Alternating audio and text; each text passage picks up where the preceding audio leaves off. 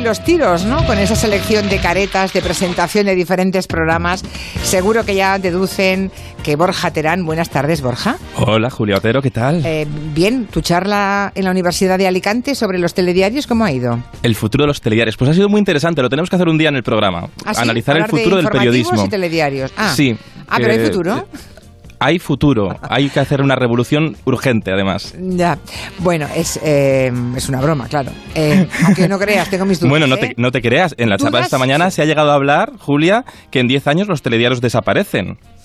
Diez años. Pero, bueno, pero pues- no, no, yo creo que se van a reinventar. Y el programa que hizo ayer Salvados de Jordi Évole apunta muy maneras hacia dónde va la televisión. La televisión que otorga perspectiva a este mundo de ruido que vivimos.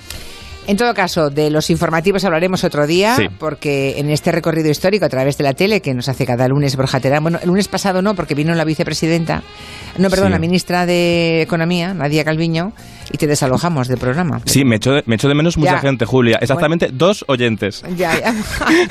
Qué malo eres. En todo caso, que sepas que fue por Nadia Calviño, ¿eh? No, no, Sí, sí. en fin, no es por un asunto menor. Bueno, eh, la tele que hemos visto o que vemos, desde luego, dice mucho de nosotros como sociedad, ¿no? Somos Sí, hijos totalmente. de nuestro tiempo y hay muchas eh, de las experiencias que tenemos que están mediatizadas, ¿no? Así Sí. que hoy Borja nos propone hacer un análisis de los programas televisivos del corazón. Por eso oíamos Sí. eh, las carátulas de entrada, las portadas de, de Corazón Corazón, de bla bla bla, un poco, rela- un poco recorrido por la relación entre los famosos Sí. y la televisión, ¿no?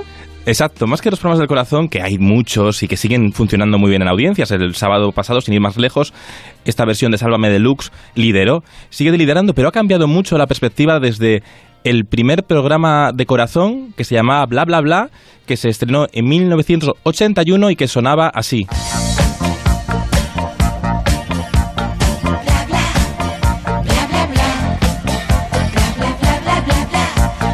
Bla bla bla. Claro, estoy, estoy Bla, bla, segura bla, bla. que los más jóvenes, que ya se han criado con programas de corazón a tutiplén, cre- Sí. creerán que siempre ha habido este tipo de, de espacios, ¿no?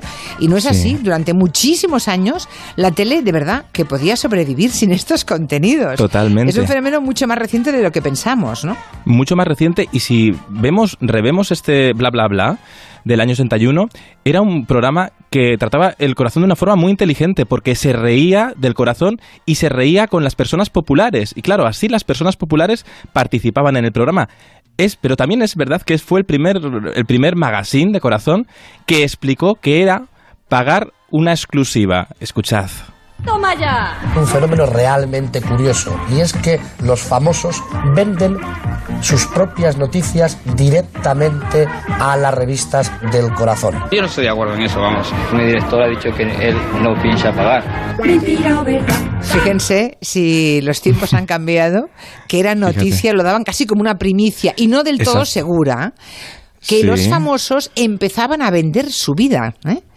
Exacto. Em, Empezaban. Además, el programa estaba muy bien porque habéis escuchado estos. Tenía como emoticón, o sea, tenía como soniquetes, así que parecen muy de la época de hoy de, de las redes sociales. Mentira o verdad. Ah, ¿no? Incorporaba el programa este. eh, una, un montaje de imágenes muy moderno. Explicaban la chicha, pero con un entretenimiento muy ácido, que es muy interesante también en televisión. bueno, ha sido, bueno, hoy nos parecen hermanas de la caridad. lo- lo- Totalmente. Las imágenes de bla, bla, bla. O sea, entonces eran de lo más de, vamos, hoy nos parecen Era- delicadísimas y, y nada hirientes para ningún famoso. Era incluso Knife, ¿no? Y claro, y claro, ¿qué pasaba? Que incluso Isabel Pantoja y Paquirri bromeaban en bla bla bla. Pero quien nos trae de verdad de cabeza es una pareja formada por dos súper famosos. ¿Se casarán al final la Pantoja y el Paquirri? Oye, que llevamos dos años nada más, tampoco es tanto. Que son relaciones a la antigua. Nosotros que somos muy antiguos, ¿no? Sí. Fíjate, ¿te imaginas esto hoy en televisión? Bueno, la pantoja llama un poco a la televisión hoy en día de vez en cuando, ¿no? Pero ahora somos mucho más reticentes, ¿no? A hablar de, la- de las vidas privadas, incluso Bueno, de las bodas. que ahora, eh, entonces era impensable esa imagen de un reportero, o como queramos llamarle, persiguiendo a un Sí. famoso por un, mm, eh, por un aeropuerto, por una calle, ¿no? Haciéndole preguntas incómodas cuando no hirientes directamente, ¿no? Es impensable esto. Sí, al contrario, eran Era ellos, era- eran los, los, los personajes populares los que iban a la televisión. Iban de buena, de buena gana. E incluso los programas más serios, ¿no? Como los de José María Íñigo, eh, no, se, no, dudaba José María Íñigo en preguntar también intimidades en programas como Estudio Abierto del año 83. Mirad lo que preguntó a Lolita y luego veremos cómo acabó la historia. Escuchad, ¿eh? Escuchad que esto tiene miga. Vendrán mis suegros, vendrá su familia, vendrá la mía, vendrán mis amigos y toda la gente que realmente quiera a Lolita puede entrar a la iglesia. Vamos a ver Estáis todos invitados, ¿eh? Bueno, esa es una, una invitación como muy amplia. Yo ¿no? sé que tú no vas a estar aquí, pero por si estás, ya sabes. O sea, Lolita. Ay, Julia. imagínense qué tiempos que solamente oírlo ahora me dan escalofríos. Yo no sabía que Lolita había invitado desde la tele, desde el espacio de José María Íñigo, Claro. a todo el mundo a su boda. Estáis Y José María- a la iglesia. Y José María Íñigo, que era muy rápido de reflejos, se quedó flipando y dijo, has hecho una invitación muy amplia. Y claro, Julia, ¿qué pasó? Pues pasó esto luego. Así que si, te- si me queréis aquí, no, no. chance, Si me queréis algo, irse. No se puede casar, no se puede casar. No, déjala, déjala. No, no, sí, déjalo, déjalo. Pasar. Eso era, ese, e- ese tumulto, ese gentío, Sí. impedía que Lolita y su futuro marido entrasen en la iglesia.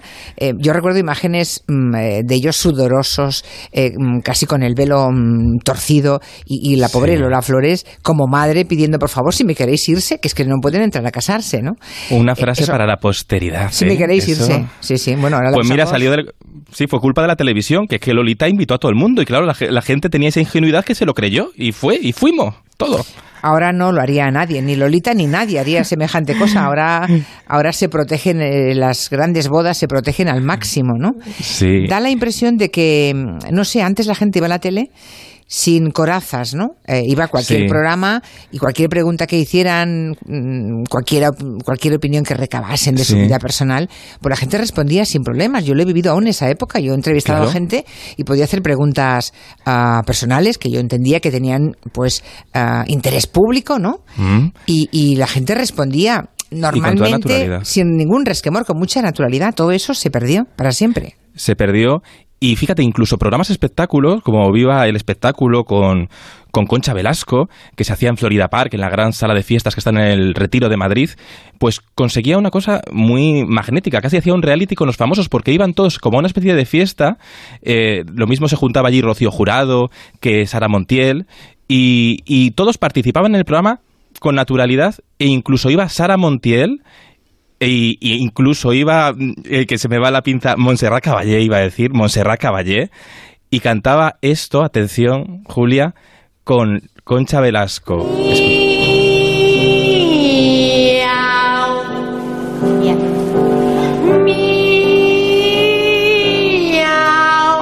dúo de los gatos de Rossini, esto lo hemos visto recientemente con el fallecimiento de Montserrat Caballé. Es una de las imágenes que hemos visto. Esto fue en un Viva el Espectáculo. En un Viva el Espectáculo, año 1990. Fíjate, estaban en el público Sara Montiel, Rocío Jurado y ellas haciendo este baile de los este este este ga- dúo, de, los, gatos, Dúo, dúo de los gatos, que por cierto que Montserrat explicaba que lo hizo Rossini por, para las grandes divas que se olvidaban la letra. Ya. Fíjate. Que también eso en eso Montserrat Caballé no tenía prejuicios por ir a programas de máxima audiencia para pues también acercar ¿no? la ópera a la gente. Bueno, es que antes entendía que una entrevista a fondo pues incluía eh, los aspectos, es que es verdad, todo ha cambiado enormemente.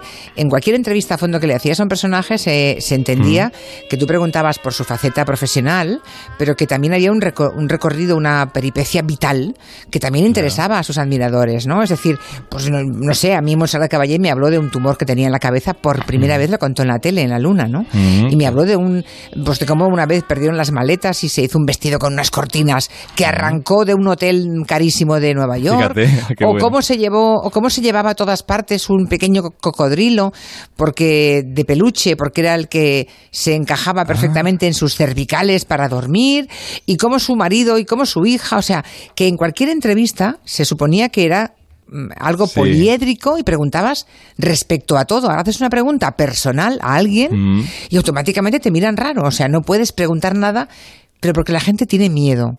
Cualquier cosa que diga Mm. va a ser usada en su contra tarde o temprano. Debe ser eso, es- ¿no?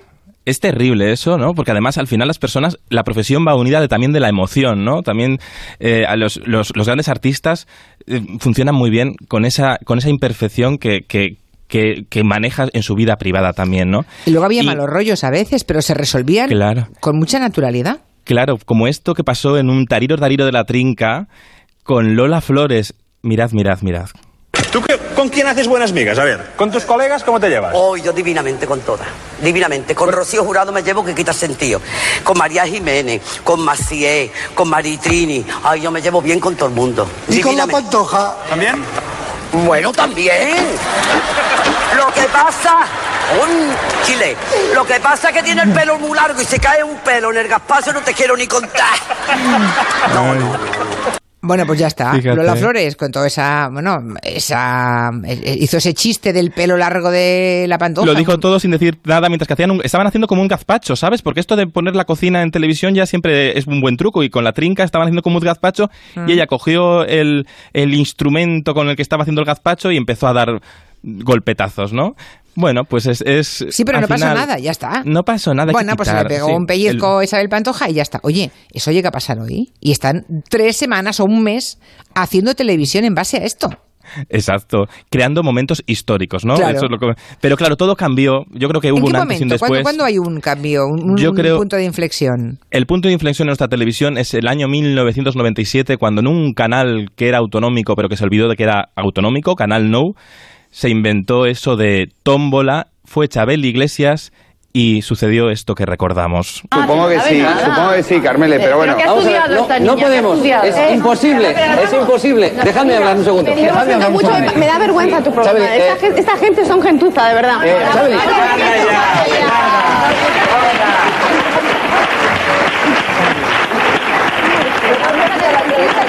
Bien. Ay, me gusta cuando hay eso. Bueno, que no cobre, ¿y se qué pasa? ¿Que se levantó y se fue? Se fue porque ahí, ese día, eh, todos los colaboradores, Jesús Mariñas y demás de Tómbola, eh, empezaron a atacar sin piedad al personaje, ¿no? Empezó a, a- eh, a inventarse esta figura del colaborador agresivo, que se cree que porque la gente acuda a un plató y cobre, tiene que sufrir y tiene que sudar lo que haga falta, ¿no? Y entonces ahí yo creo que los personajes populares, los que cobran y como daño colateral, los que no cobran y viven de su trabajo, ¿no? No viven de las exclusivas, eh, se empezaron a poner una, una coraza, una coraza que, que les empezó a apartar um, de querer dar entrevistas con esa naturalidad que también funcionaba en televisión, con esa naturalidad que en un primer, una entrevista en un primer plano, como las que hacías tú en La Ronda, en La Luna y en tantos programas, te quedabas pegado al escuchar esa espontaneidad y que todavía se sigue consiguiendo en muchos programas, ¿no? Pero Luego yo creo que también dimos un, un paso más allá, que Telecinco co- cogió el testigo de tómbola con programas como Aquí hay tomate y luego sobre todo con Sálvame y creó su propio imaginario de famosos, es decir, O sea, en lugar que- de depender de los Sí. famosos de verdad, ¿no? O sea, de la gente Sí. que tiene un oficio, eh, sea cantante, músico, mm, lo que sea, ¿eh? actor, actriz, director, mm, Sí. decidieron crear un Star Sí. System cuyo oficio es ser Star System, Claro. ¿no? Los famosos tradicionales desaparecieron. Los famosos de las revistas del corazón tradicionales como Hola y demás, que eran muy caros porque había que pagarles cachés para que fueran a un plató, también se retiraron y Telecinco empezó a crear sus propios famosos, su propio culebrón interno, que es mucho más barato y lo que es incluso más perturbador, empezó a jugar con los propios colaboradores del programa hasta convertirlos en personajes, ¿no, Julia? Y entonces se creó, bueno, pues dejó fuera de juego a la competencia, ¿no? Ahora pervive solamente Corazón en la 1 antes del telediario, que es un programa, por cierto, que nadie se atreve a tocarlo en televisión española por aquello de que después va el telediario y se teme que si quitas ese programa puede bajar la cuota de pantalla. Bueno, es que es como el porque- Lola, digamos, es la parte, Sí. ellos sí siguen hablando de Ese- famosos de verdad, gente que tiene un oficio y que más Sí, o menos triunfa en el mismo, sea modelo, cantante, director o, Sí, o el actriz, Ocea, ¿no? ¿sabes? Es el, así un poco el fino, ¿sabes? Y todo el rato haciendo la pelota al famoso. Que, no, mira, es una televisión pública y hacer la pelota al famoso. También tenemos que mirar la televisión con un poco espíritu crítico y esto de todo el rato con esa condescendencia, no. Pero está bajando este programa de audiencia, está perdiendo espectadores. ¿Por qué? Porque Telecinco ha aglutinado a todos sus famosos particulares que además crean las tramas con mucha antelación. Belén Esteban, si se casa no sé cuándo, en junio, ya se lo está avisando ahora para poder crear tramas y si baja algo la audiencia ya puedes hacer un giro dramático.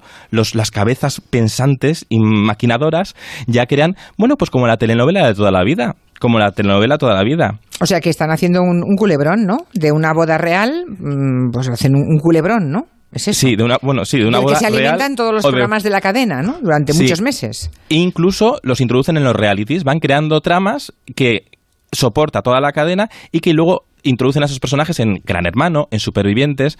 Entonces, es la metatelevisión ya, ¿no? Es, tienen su propio universo de famosos y tienen además sus propias estrellas que no salen fuera de la cadena, que a veces hay que tener un máster en Telecinco para seguirlo, ¿no? Bueno, eh, ahí va yo. Eh, es un universo tan particular que como Sí. no entres en él, am, no estés en él de vez en cuando, si de pronto un día pasas por allí y ves algo, y a mí me ha ocurrido días de ¿Qué te ha estar pasado? en un ¿Qué te ha plato pasado? 10 personas y no conocer a ninguna, pero ninguna, ¿eh? Al presentador. Ya, pues fíjate, pues es lo que pasa. Fíjate que, no, que te quedas fuera de juego si no tienes un máster en Telecinco, pero ellos saben muy bien que sea esa televisión que te acompaña y aunque no sigas la trama, puede estar de fondo, ¿sabes? Puede estar de fondo sin molestar. En muchas casas Telecinco está de fondo toda la tarde y la gente echa la siesta, despierta y bueno, ve que se pelean y evade, ¿no? Lo que está claro Evade. es que entre mm, la sangre a la que nos hemos acostumbrado, ¿verdad? O sea, hacer, a hacer mm, hamburguesa con la carne de famoso. Eso ya, en Sí. fin, como les traten bien, pues ya, ya parece que el programa no, no tiene audiencia, ¿no? Entre Sí. eso y que han huido despavoridos todos los famosos de verdad, pues mm, cada vez es No más, complicado. Pero hay que quitar los acercarse miedos. a ellos. ¿Cómo se quita el miedo? Hay que quitar los miedos, hay ¿Y que aprender. Pues mira, yo para empezar hay que empezar, tenemos que empezar a relativizar eh, todos los programas de televisión y hay que recuperar. Yo creo que la televisión pública tiene que recu- recuperar programas de entrevistas que no tiene. Y Pablo Motos, nos queda el oasis de Pablo Motos en Antena 3, que sí que en ese ritmo frenético que tiene su programa, que es verdad, pero sí que abre, la gente se abre un poco más, ¿no? Te- tenemos que dar, eh, encontrar esos- ese formato que vuelve a, entre tanto ruido, eh, que vuelve a relajar al entrevistado porque confía en el entrevistador, tan importante. Ay, ojalá tenga razón. A mí me parece complicado, ¿eh? Porque mm, es que además están las redes sociales para cualquier error Ya. que cometa un entrevistado puntual, nada, Sí. cualquier cosa, Es que- se convierte en una gran bola de nieve, ¿no? Que va avanzando y a medida que circula se va haciendo más grande. Sí, ese es un problema que tenemos ahora mismo, pero tenemos también que educar desde los medios a que la gente consuma los medios y a través de las redes sociales con un instinto crítico y que relativice, que a veces estamos muy intensos, ¿no? Y no puede ser, hay que pensar antes de tuitear también. Bueno, yo, yo he hecho hoy de abogado del diablo, ¿eh? Me tocaba, me tocaba porque te veo, te veo mucho más optimista que yo en ese sentido. Muchas gracias, Yo- Borja. Bueno, recuperaremos la entrevista, Julia, te lo digo yo. Ya. vale. Me darás- verás, ya lo verás, ya lo verás. Muy bien, la semana que viene lo que recuperamos es algún algún otro Venga. camino. ¿Cuál, ¿Cuál será? ¿Ya lo tienes Ay, pensado o no? em, vamos a pensarlo, vamos a pensarlo, a ver qué nos dicta la, la, la semana, la semana, la curiosidad. Sí, porque la semana tiene perfumes a veces que orientan Sí. en un sentido o en otro, ¿no? Y además esta semana es Halloween. Sí. Y oye, ahora que se ha convertido La muy tele viral que da que- miedo, va, la tele que da miedo. Venga, venga, venga. Aunque un a lo mejor no estamos de acuerdo, ¿verdad? En lo que nos asusta, a lo mejor lo que a mí me asusta a ti te divierte mucho o viceversa, vaya usted a saber. Bueno, ya veremos. Buen viaje de vuelta a casa, Borja. Un abrazo Besos a la fuerte. gente de Alicante. Hasta luego, adiós. La historia de lo que somos a través de la tele.